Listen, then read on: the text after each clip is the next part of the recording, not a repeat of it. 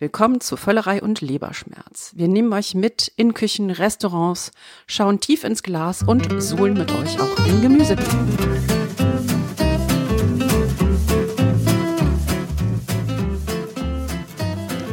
Herzlich willkommen zu einer Sonderausgabe von Völlerei und Leberschmerz. Wir sind ein junger Podcast, wir können alles machen, was wir wollen. Und ähm, wir haben beschlossen, dass wir euch heute mal mitnehmen auf eine ganz besondere Veranstaltung.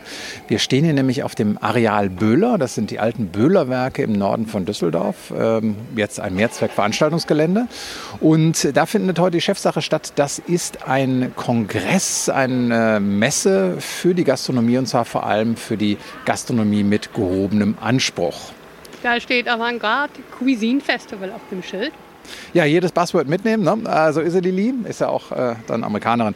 Ähm, ich würde sagen, wir gehen einfach mal rein und äh, ihr bekommt dann gleich auch mit, wie es hier so zugeht, weil es wird ein bisschen hallig werden. Das sind ja ganz alte, hohe Hallen, ähm, in denen Stände stehen und dementsprechend ist die Soundqualität hier herausfordernd. Ähm, ein kleines schreiendes Kind gibt es auch. Und jetzt gehen wir hier mal rein und ihr hört schon, hier ist mächtig was los.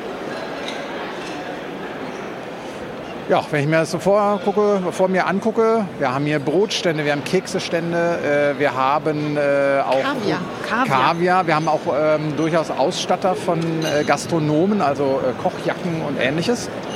Vor allen Dingen riecht es auch ganz super. Man kommt ja so von, von rechts, kommt irgendwie so ein Geruch von äh, kurz gebratenem, fetten Fleisch. Von links wabert der Kaffee. Riecht schon mal ganz lecker, klingt auch schon mal ganz lecker. Wir schauen jetzt mal, wie das so schmeckt. Würde ich auch sagen.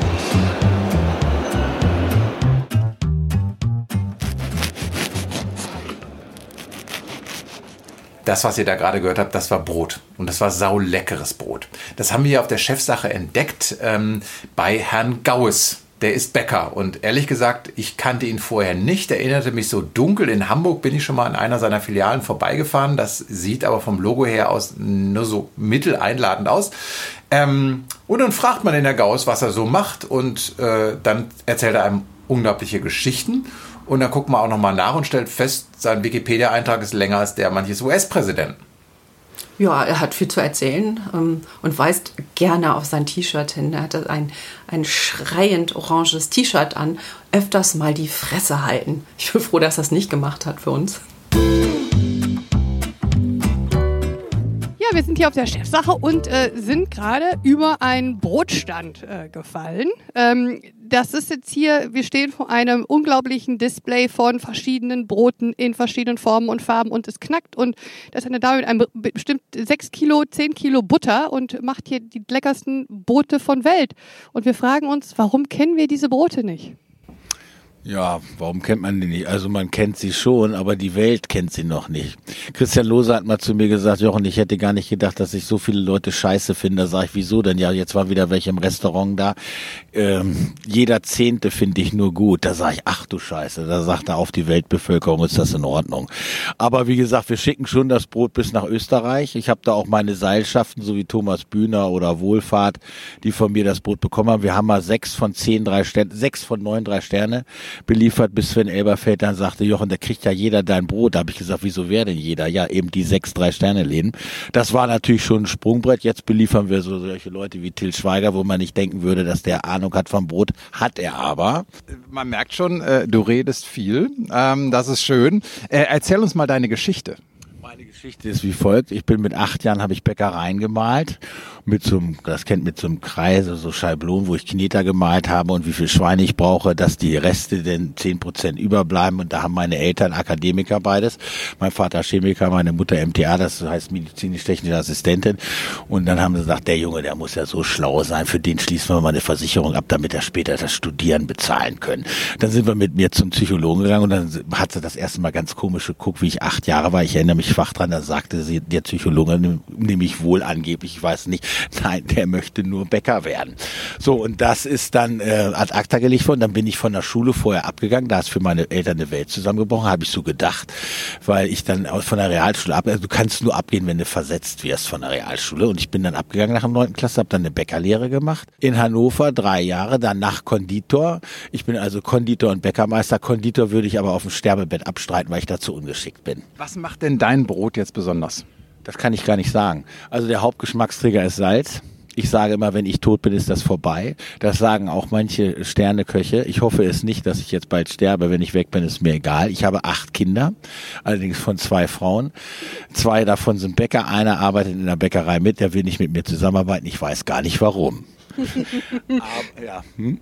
Dazu muss man wissen, äh, auf äh, deinem T-Shirt steht öfter mal die Fresse halten. Ja, das hat mir meine Frau geschenkt. Das kann ich aber selber schlecht lesen, weil es auf der Brust steht, Gott sei Dank.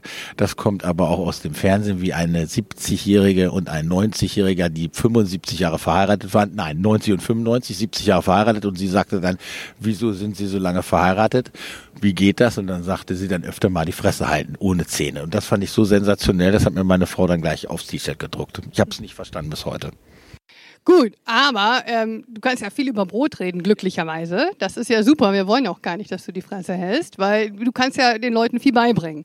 Die Frage ist, was ist deiner Meinung nach, wo, wo sozusagen äh, das Hauptding, des, des, das Lebendige des Brotes, was vielleicht verloren gegangen ist in den letzten Jahren, Jahrzehnten hier in Deutschland? Also ich sage mal, ich, das nennt sich Teigführung. Das heißt, was ich vorhin schon sagte, was der Winzer einmal im Jahr macht und schiebt es auf Wecker, aufs Wetter, machen wir jeden Tag. Das heißt alkoholische Legierung. Wir stellen uns also einen Vorteig her. Vorteig heißt, wir nehmen ein Stück Teig ab vom Teig vorher, machen das in eine Schale rein, machen da Mehl dabei, Wasser dabei, lassen das 24 Stunden stehen, das blubbert vor sich hin, langsam. Die Mitarbeiter sollen nicht langsam sein, nur die Teige sollen langsam ruhen und vor sich hin blubbern. Dadurch werden äh, angeblich schädliche Eiweißstoffe, die der Körper nicht so verdauen kann, deswegen gibt es diese allergischen Reaktionen, Glutenallergie etc. etc. Und das soll eben daher kommen, dass die Teige zu schnell aufgearbeitet wurden. Sprich zu viel Hefe schnell, schnell, schnell. Und das machen wir eben nicht. Wir geben den Teigen Zeit. Das muss vor sich hin blubbern. Das heißt wiederum, sie können maschinell nicht aufgearbeitet werden, weil es klebrig ist. Amylasen, Diastasen, die, Enzyme bauen die Stärke ab. Stärke ist der Zucker. Dadurch verschwindet Mehl. Dadurch werden die Teige klebriger. Das kannst du nur von Hand. Die Hand ist flexibler als jede Maschine. Wichtig ist der Ofen, Hauptgeschmack Geschmacksträger ist Salz. Mir geht's eigentlich eher um den Geschmack. Qualität muss sein, Geschmack lässt sich drüber streiten, muss jeder selber wissen. Bekommt denn Otto Normalverbraucher dein Brot oder lieferst du nur an Restaurants? Nein, nein, nein. Wir haben auch neun Geschäfte in Hamburg. Gemeinsamkeiten Hamburg, Hannover sind welche? Gibt nur eine. Haha. Hannover haben wir auch einladen, Hamburg 9, Wolfsburg 1, Braunschweig 1, Celle, Burgdorf. Aber unser Hauptgeschäft ist das Liefern. Wir haben 2400 Kunden, die kriegen nicht jeden Tag, aber 200 Kunden kriegen schon jeden Tag. Wir verschicken das das nächsten Tag da. Das habe ich erst verneint, wie man mir das sagte, bis eine grüne Politikerin zu mir sagte, Jochen, mach dir keinen Kopf, weil ich dachte, ich bin dafür verantwortlich, dass die Autobahnen so voll sind. Bis eine grüne Politikerin zu mir sagte, Jochen, mach dir keinen Kopf, die Kiwis kommen aus Neuseeland. So, und deswegen, also das ist nächsten Tag da, das ist sensationell. Also wir liefern bis Rottach-Egern zu Christian Jürgens überall hin, sensationell. Nächsten Tag. Wir haben auch gar keinen Froster, wir frieren es nicht ein, wir packen es in sogenannte Fleischerbeutel. Das wird eingepackt und dann wird das von denen aufgehalten. Sensationell. Kannst du natürlich auch nur machen mit dem Brot, wo mehr Wasser drin ist. Wasser heißt nicht nur Frischhaltung, Wasser heißt auch Wertschöpfung.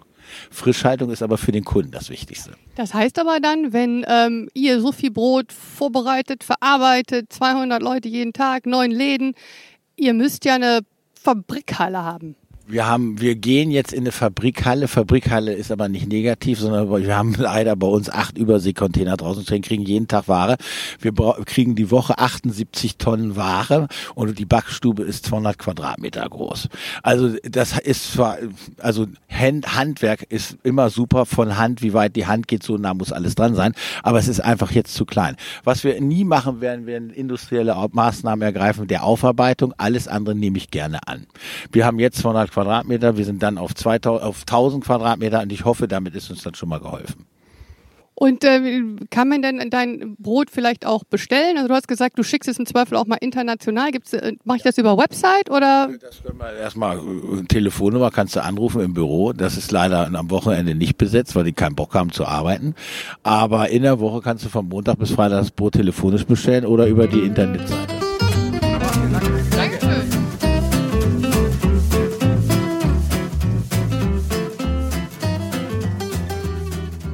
quiere hacer? ¿Quiere uh, inspirar uh, la gente nueva, la, la, nueva generación de sommelier? Es una oportunidad para hacer pensar que la cocina no solo está vista desde el cocinero hoy, sino que hoy también los sommeliers pueden ser escuchados y pueden aportar creatividad, innovación y ideas para hacer crecer la propuesta de gastronomía de un restaurante.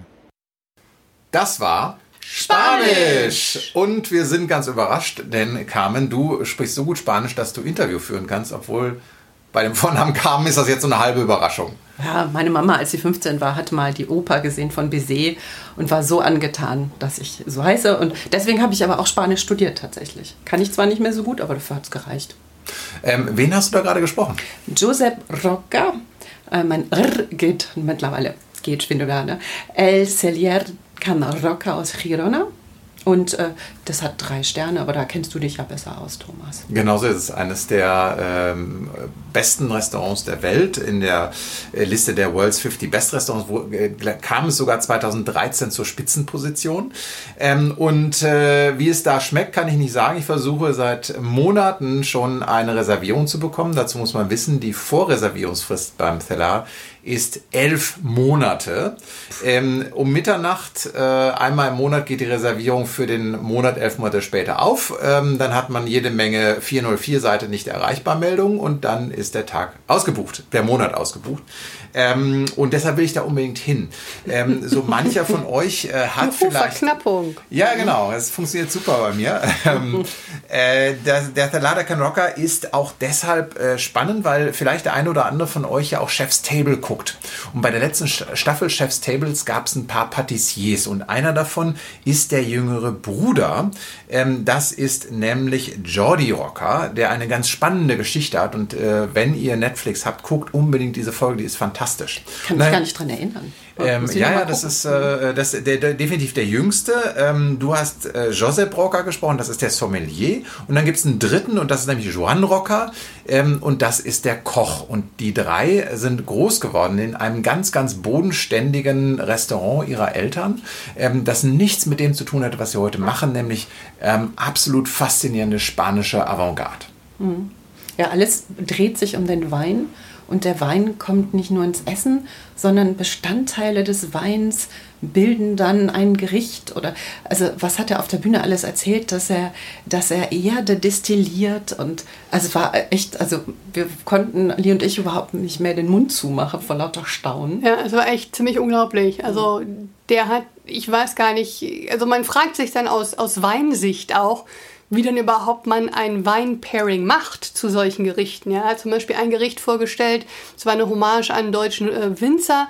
Da hat er ähm, neun Muscheln, das waren also ein, ein, ein Gericht aus neun Muscheln bestehend und ähm, jede Muschel hatte sozusagen ein Garnish und diese Garnitur wiederum die Geschmackskomponenten davon waren die Geschmackskomponenten, die einen äh, der, der Weine dieses Winzers auszeichneten. Ich saß da nur und ich habe mich nur gefragt, was zum Teufel serviert man jetzt dazu? Das hat er leider nicht beantwortet, oder Kam? Du hast ihn auch ein paar Sachen gefragt. Ja, ich habe ihn ein paar Sachen gefragt. Das hatten wir jetzt nicht gefragt tatsächlich, weil Weinbegleitung hatte er auf der Bühne kurz was zu gesagt. Das hat zwei verschiedene. Er ist ein totaler Riesling-Fan, wie du, Thomas gerade erzählte. Offensichtlich nichts Neues, dass die Spanier total auf Riesling stehen. Ist ja auch ein toller Wein, sicherlich.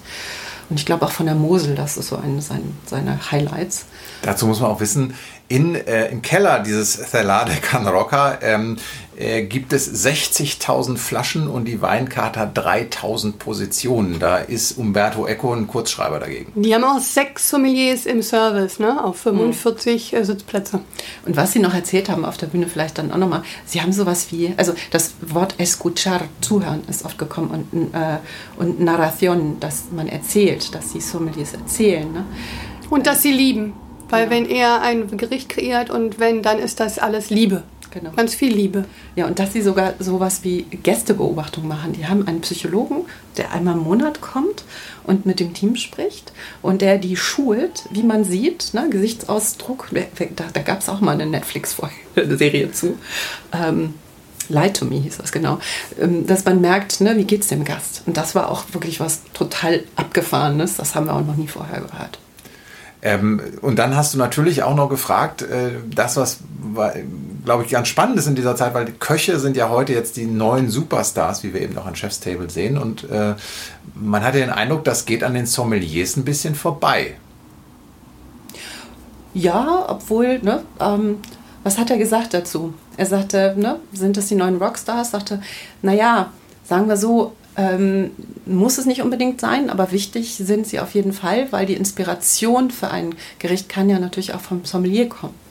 Äh, es muss nicht aus der Küche kommen, sondern das kann auch vom Sommelier kommen. In seinen eigenen Worten. Er ist kein Rockstar, er ist ein Rocker.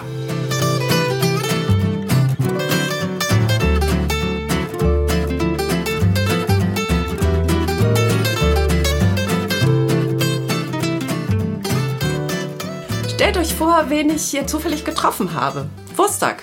Der ist total gut erkennbar mit seinem Zylinder, diesem Frackanzug oder halben Anzug und natürlich diesem Hipsterbart. Wurstsack? Ich stehe hier mit Wurstsack. Der hat, hat eigentlich einen anderen Namen. Der heißt Hendrik Hase.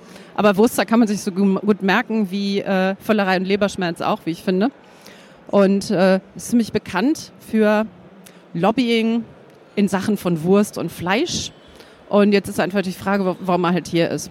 Deswegen, ja, was machst du hier? Ich war heute auf dem Podium. Äh, wir haben über die Zukunft äh, der Gastronomie gesprochen. Also wie sehen Restaurants im Jahr 2050 aus? Und äh, ich fand es ganz interessant, was da für Aspekte hochkamen. Also ähm, der Heiko hat gesagt, äh, es geht viel um Wissen, was nicht da ist. Der jo Jochen Gauss, der Bäcker, hat gesagt, es geht um viel Geschmackswissen, was nicht da ist. Und wir haben uns halt schon Gedanken darüber gemacht, wie sieht die Zukunft aus, auch wenn man sich klar macht, dass wir halt bis 2050 äh, noch 31 Ernten haben, wo wir jeweils jedes Jahr dann sagen können, was angebaut wird. Das heißt, wir können 31, noch, 31 Mal noch entscheiden, wie viel, was angebaut wird. Ja, ob Raps für die Biogasanlage oder Gemüse für die, für die Suppe oder eben Soja, Gensoja äh, für die, für die ähm, Massenmast. Und das sind ja alles große Probleme, die hier gewälzt werden, äh, wenn man sich jetzt über die Zukunft ausdenkt. Plus halt, wo bleibt dann noch Fine Dining, wo bleibt das Ausgehen? Immer mehr Leute gehen äh, raus zum Essen und kochen nicht mehr zu Hause, obwohl irgendwie alle sich ganz teure Küchen bauen. Also da ist ja viel im, im Schwung und ich finde es halt sehr spannend, ähm, sich über solche Fragen Gedanken zu machen. Das habe ich ja immer schon getan habe so viel Politik hier aber durchaus gar nicht ver ver vermutet, ähm, was ja hier eigentlich, man wahrscheinlich von außen, wenn man Leute fragt, dann ist das, wird das ja schnell irgendwie als Gourmet-Festival verschrien oder sowas, was es ja auch ist. Ja, es geht ja hier um sehr, sehr feine Gerichte und sehr, sehr feine Zutaten, grandiose Köche, die wahnsinnig eloquent äh, den Herd bedienen und mit Zutaten spielen. Aber es geht eben auch um diese ganzen großen Themen, ne? von äh, wie viel Fleisch ist okay, welche Tierhaltung, äh, wie viel Fleisch, äh, wie essen wir. Ähm, ja, man sieht ja hier auch, dass man sich auch um die Zukunft der eigenen Gäste kümmern muss. Ne? Also wer, wer wächst nach? Und das finde ich ganz spannend. Und ich glaube, deswegen sollten sich, glaube ich, vielleicht auch diese Köche, die hier unterwegs sind, das war so mein Anliegen, das habe ich versucht zu verdeutlichen, dass man sich nicht immer nur, sage ich mal, als Unterhalter oder Clown von Gästen versteht, sondern auch als eine Person, der oder die eine Haltung hat und eine Haltung vertritt, auch auf die Zukunft von Essen und, und, und der Gastronomie hin. Das heißt, ne, also wie viel, wie viel Fleisch lege ich selber auf den Tisch, wo kommen meine Zutaten her? Und das auch sehr selbstbewusst vertritt und auch sich bewusst macht, das sind Themen, die Landwirtschaft betreffen, die unsere Gesellschaft betreffen, wenn man an Gesundheit denkt, die Klimawandel betreffen können, die gesellschaftliches Zusammenleben betreffen, aber die auch Wirtschaftlichkeit betreffen. Ne? Also auch aus dieser Szene hier kommen sehr viele Innovationen, die auch die Zukunft des Essens ausmachen können. Und ja, dass man sich nicht immer nur unter den Scheffel stellt und sagt, naja, wir, wir kochen ja eigentlich nur ganz lieb für die Gäste. Was man ja auch tut. Also ich will das jetzt auch nicht alles überpolitisieren, dass es irgendwie anstrengend wird, auch vor dem Gast vor allem, aber sich auch wenn man einfach nur will, dass seine, Äste, äh, seine Gäste glücklich und gesund nach Hause gehen, mit guten Zutaten versorgt werden, die man selber mit Überzeugung gekocht hat, dann, dann ist das eine politische Haltung. Und das, dem sollte man sich bewusst sein und die sollte man vielleicht auch mal öffentlich vertreten und nicht dann irgendwie für irgendwelche Limonadenhersteller Werbung machen oder für große Fastfood-Konzerne, was ja einige Sterneköche ja auch durchaus parallel tun.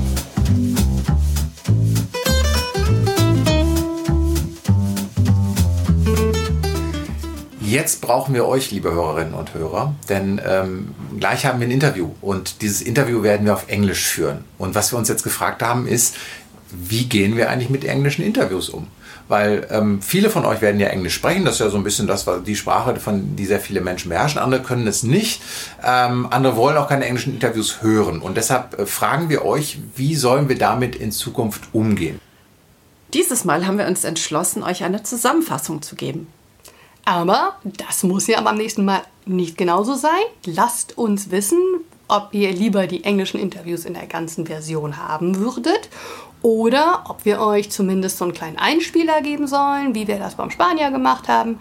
Wir sind für eure Vorschläge immer offen. Und wen treffen wir jetzt? Ihr Ivan und Sergei Berezutski. Die kommen aus Moskau, sind eineigige Zwillinge, was, ähm, glaube ich, sehr spannend werden wird. Ähm, und die haben ein Restaurant namens Twins, in dem sie ähm, brutal lokal russisch kochen.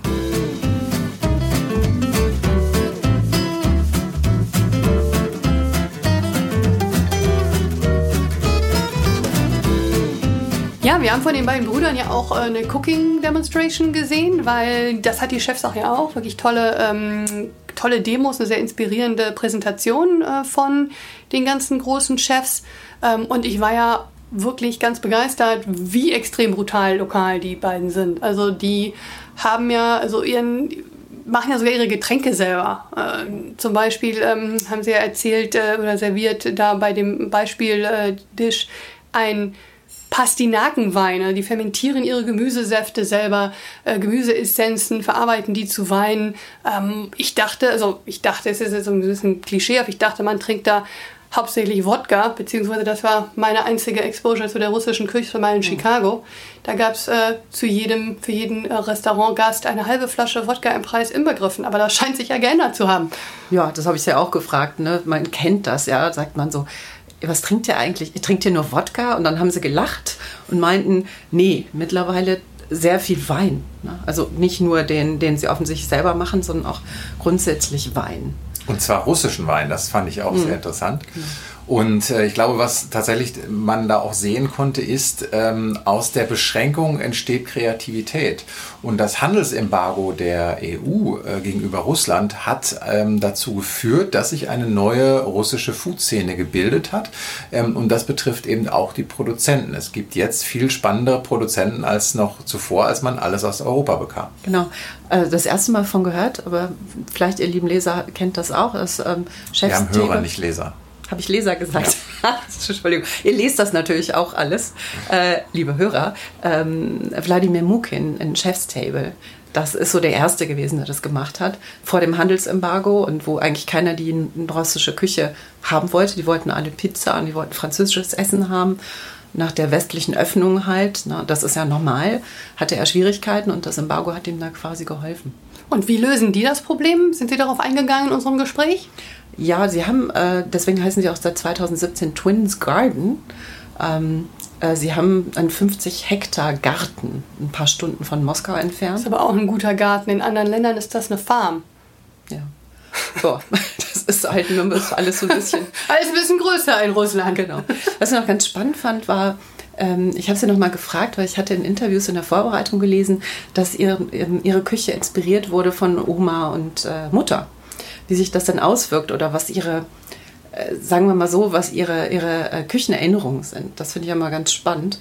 Und ihre Erinnerung äh, war überraschenderweise Tomaten und Basilikum. Das ist ja total russisch. Ja, habe ja. ich auch gedacht, boah, kommt genau. an, ne, wie man das ausspricht. Äh, nein, das, sie kommen aus Südrussland und das scheint dann doch sehr mediterran zu sein. Und dann dachte ich, man schreibt nochmal die Gerüche und dann haben sie gesagt, ja und Kuchen, auf jeden Fall Kuchen. Und ich so, was für ein Kuchen? Ja, welchen mit Beeren? Also wir haben Beeren, wir haben also Sie haben, glaube ich, auch über viel über ähm, Pilze geredet, ne? Weil ich meine, so Beeren, es ist natürlich, wenn du sehr verwurzelt bist in der Natur, was die russische oder die östliche Küche ja grundsätzlich ist, ähm, da hat man ja im Zweifel auch noch diesen ganzen Aspekt des Jagens und Sammelns. Genau. Also saisonal sind sie auf jeden Fall. Da gibt es auch in der Küche, das, das liest man immer wieder, geht es dann auch. Ähm, äh, um, um äh, Wild zum Beispiel halt auch. Und äh, da haben sie halt, sie haben über Pilze gesprochen, Mushrooms, genau. Ähm, ja, und wir hatten ja in der Vor, ähm, auf der Bühne hatten sie äh, Weißkohl gemacht. Und zwar Weißkohl in Fett äh, eingewickelt. Zwei Wochen wurde der getrocknet, dann 30 Minuten in den Ofen gesteckt. Und dazu gab es dann äh, auch aus Weißkohl ausgekochte Brühe und dazu am besten auch noch ein Weißkohlwein. Ähm, also Hammer. Ähm, ich bin auf jeden Fall mal gespannt, ob wir mehr russische Restaurants irgendwann bekommen, weil wir haben so viele Menschen aus Russland in Deutschland, ähm, aber ganz wenige Restaurants. Und äh, das verwundert mich, weil wenn man sich zum Beispiel ansieht, äh, wie viele syrische Restaurants hier jetzt hochgeschossen sind, ähm, da fehlt was. Und es gibt in Heinsberg ähm, das Saint-Jacques, das klingt total französisch, aber da mhm. kocht ein gebürtiger Russe mhm. ähm, und macht eigentlich moderne französische Küche, mischt aber gerne mal was Russisches rein. Und ich war bei einem Dinner von ihm wo er nur Russisch gekocht hat. Und das war super fantastisch. Also ich würde mir wünschen, dass wir ein bisschen mehr russische Einflüsse nicht in der Politik bekommen, aber im Essen wäre das schön.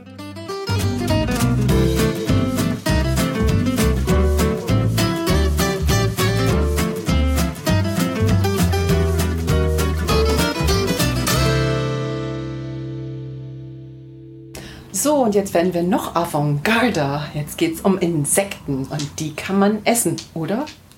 Wir fragen Andrea Staudacher.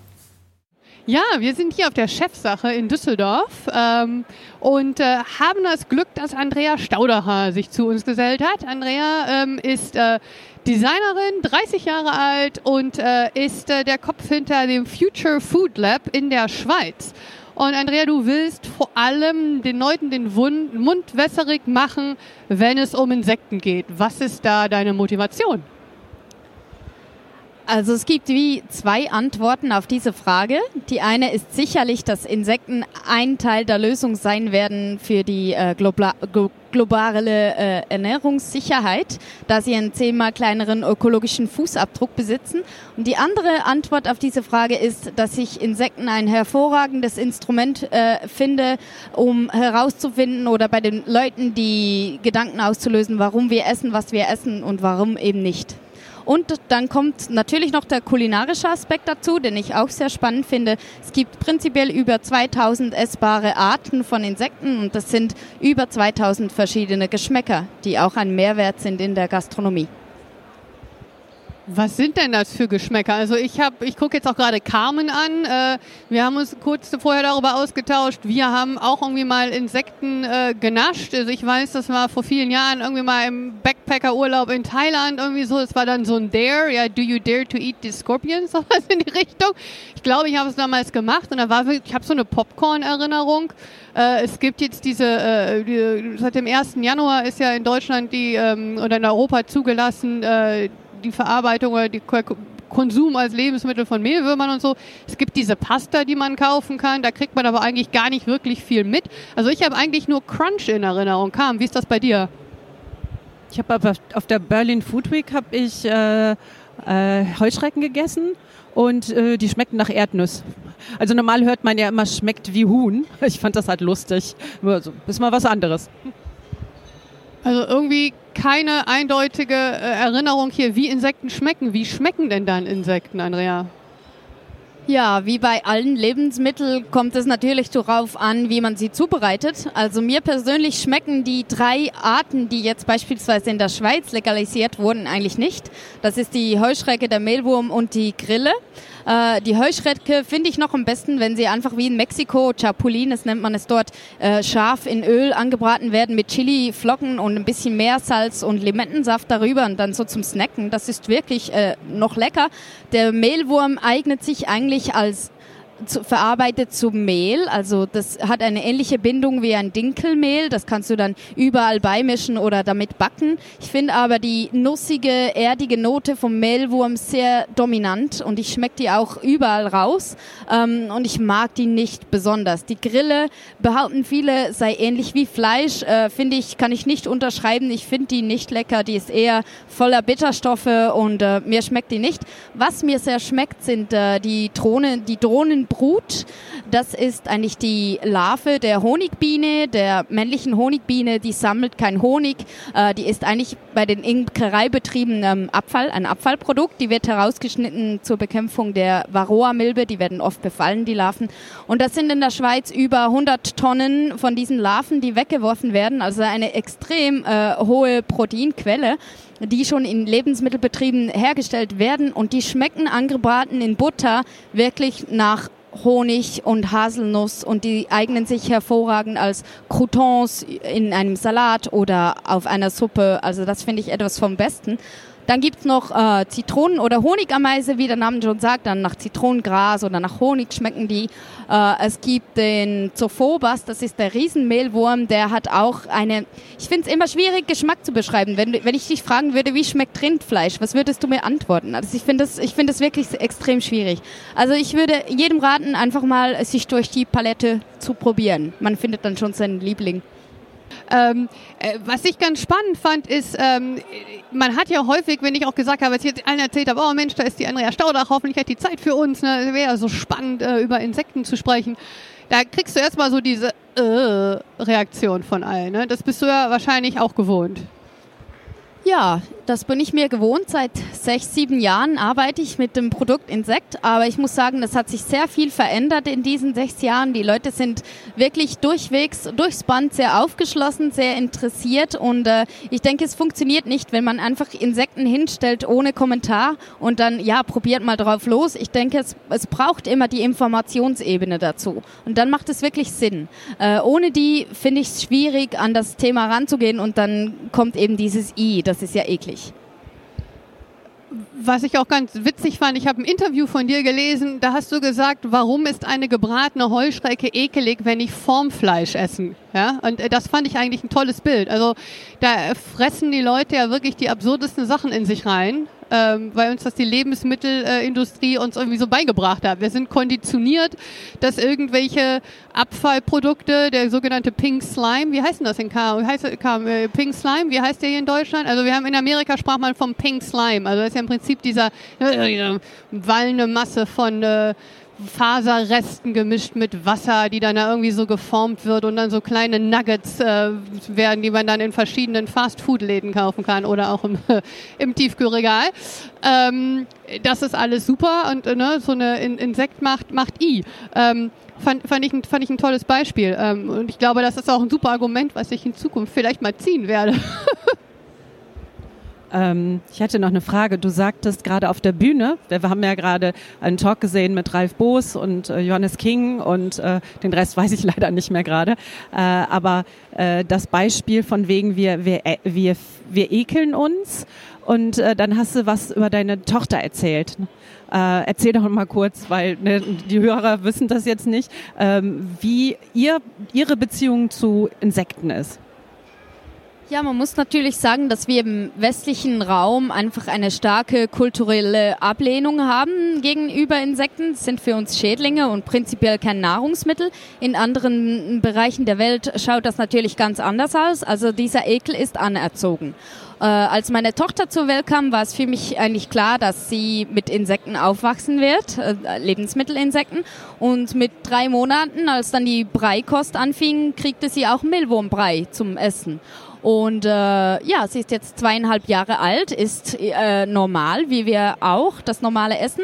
Und sie hat äh, kleine Spielzeuginsekten aus Plastik. Und das Lustige ist, dass ähm, sie diese Insekten in ihre kleine Ikea-Küche packt und nicht äh, zu den normalen Spielzeugen. Also hier hat der, der Schiff, der kulturelle Ekel wurde schon gebrochen, weil ich sie anders erzogen habe. Und ich denke, so wird das über zwei, drei Generationen hinweg diesen Ekel ähm, ja, weil das finde ich ganz spannend, dass so eine, du bist ja jetzt in den, seitdem du, ich glaube, es hat angefangen mit einer Bachelorarbeit, äh, sozusagen dein, dein Fokus auf, äh, auf Insektenessen und du bist jetzt irgendwie zum Rockstar der Insektenszene geworden äh, oder der sozusagen der Kulinarikszene mit, mit Fokus auf Insekten in, in relativ kurzer Zeit.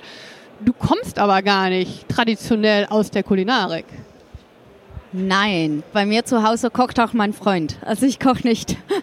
äh, aber ich esse sehr gerne und äh, ich, ich kam schon früh mit verschiedenen Lebensmitteln in Kontakt, da wir viel gereist sind. Aber ich komme eigentlich aus dem Design, genau. Ich habe visuelle Kommunikation studiert und äh, ich habe als Abschlussarbeit im Bachelor das erste Insektenkochbuch der Schweiz geschrieben. Aus dem einfachen Grund, da ich Insekten visuell total ästhetisch finde. Also ich habe sie stundenlang gezeichnet mit Tusche und Feder und sie haben wunderschöne Farben, sind symmetrisch, äh, haben verschiedene Oberflächenstrukturen und dann stieß ich auf den Artikel der WHO, die äh, eben gesagt haben, dass man Insekten auch essen kann und dass das eigentlich sinnvoll ist. Und diese Ambivalenz, ich fand die Insekten so ästhetisch, aber in Bezug zum Essen fand ich sie total eklig. Diese Ambivalenz war für mich als Designerin eben sehr spannend zum Untersuchen und das Resultat war eben das Kochbuch.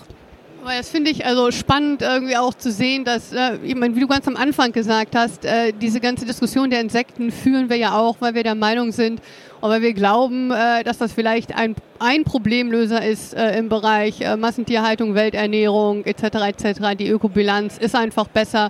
Da können wir ja in den Show Notes, wenn wir noch mal ein paar Informationen dann da reinsetzen über Wasserverbrauch, Energieverbrauch etc. Aber vielleicht ist halt wirklich die Zukunft des Essens, the future food, eben wirklich abhängig davon, dass alle Disziplinen und ich glaube, das zeigt mir das Beispiel und was du halt erreicht hast in der kurzen Zeit die, the future of food ist nicht irgendwie einem überlassen und nicht isolierten Gruppen überlassen, sondern echt, dass wir Konsumenten, Designer, äh, Köche, Landwirte, äh, einfach alle, alle Medien, alle zusammenarbeiten und diese Future of Food gemeinsam gestalten. Das ist eine, ähm, wirklich eine spannende Geschichte und äh, ich bin gespannt, was äh, da noch auf uns zukommt in nächster Zeit. Und wir haben heute sicherlich schon mal einen ganz tollen ersten Geschmack und Eindruck bekommen. Danke dir vielmals. Danke für das Interview. Es war sehr spannend. Danke.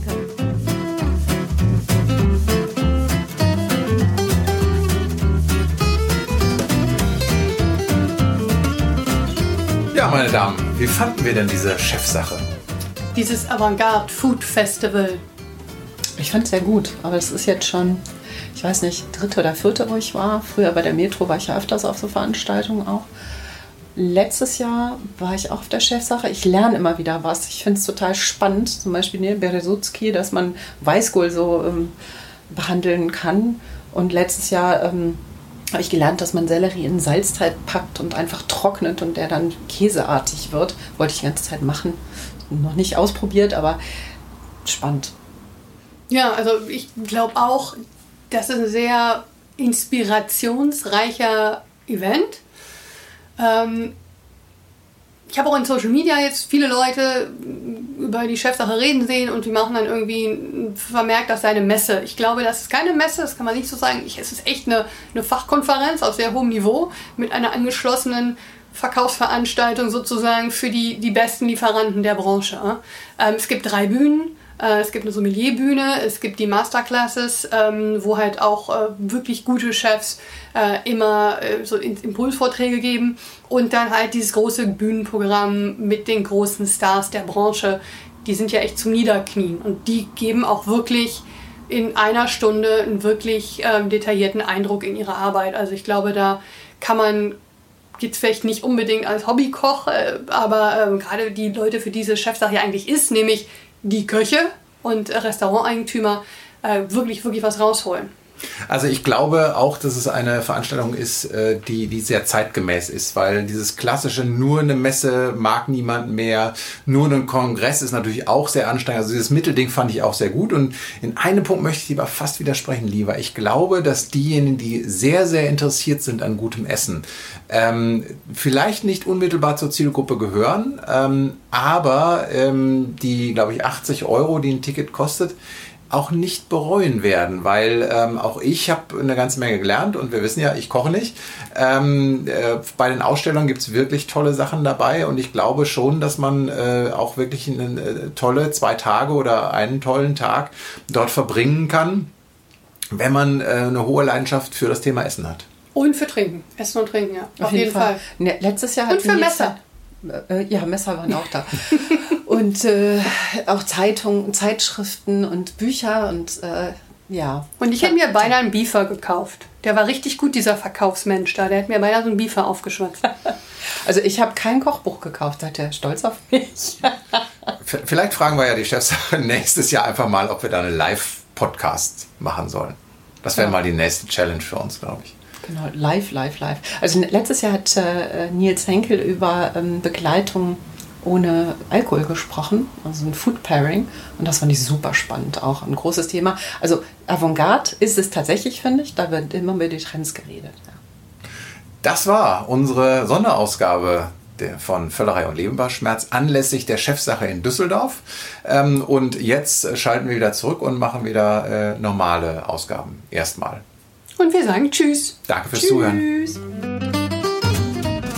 Wir sind an eurer Meinung interessiert. Schreibt uns auf Facebook, Instagram, Twitter oder auch eine E-Mail unter völlerei at gmail.com.